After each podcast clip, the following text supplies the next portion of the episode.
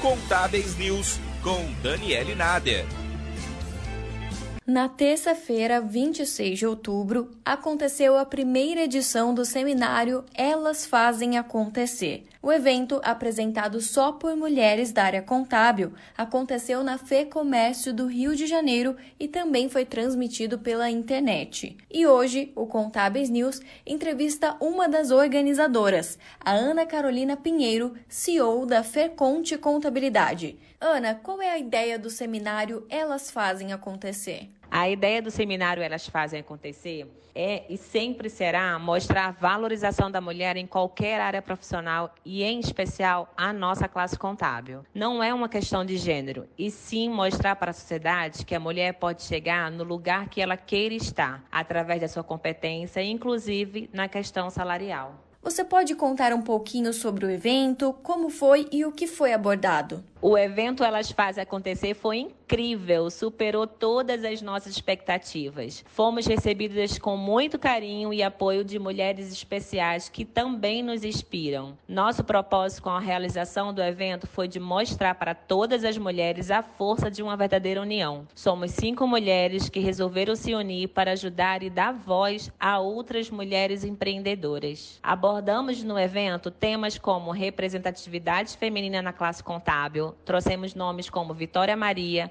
que é conselheira do CFC e ex-presidente do CRCRJ, e a presidente atual do Sindiconte, a Diva. Trouxemos também a contadora Fernanda Carvalho, que nos presenteou com uma linda história de superação, vencendo um câncer de mama e ainda exercendo sua profissão. Tivemos no segundo painel a coordenadora da Comissão da Mulher do CRCRJ, dividindo conosco seus maiores desafios, e a empresária contábil e influenciadora Catarina Amaral. E fechamos com chave de ouro o seminário, com as palestras da Aline Portela, que é mentora de carreiras, e a coach de negócios Tânia Zambon. Ana, nós percebemos um grande apoio da classe, principalmente por dar voz às mulheres. Existe alguma previsão de outro evento como esse? Ficamos muito felizes com a realização do evento. A gente já se reuniu no dia seguinte para mapear todos os pontos e o resultado do primeiro seminário de mulheres que contam. Claro que já estamos planejando o próximo evento. Estamos fechando esse planejamento para 2022 até o final de novembro e já iremos divulgar a agenda de eventos para 2022. Já estamos super ansiosas para o próximo evento. espero vocês lá, hein? E para finalizar, como que surgiu o grupo Mulheres que Contam? Então, falar como surgiu esse movimento é muito prazeroso porque é uma história muito legal que eu vou dividir aqui com vocês um pouquinho. Mulheres que Contam surgiu de uma união despretensiosa de cinco mulheres contadoras que faziam juntos MBA de consultoria e escritórios contábeis. É um final de semana muito intenso de estudo, vai de sexta a domingo praticamente full time. E com isso, a demanda de trabalho de entrega com prazos, né, do curso é muito grande. E aí, houve a necessidade de a gente criar esse grupo menor do WhatsApp para realmente facilitar essa comunicação e a gente entregar de uma forma mais rápida né, a demanda lá do, dos trabalhos. E aí um grupo de cinco mulheres não poderia ficar só com isso, né?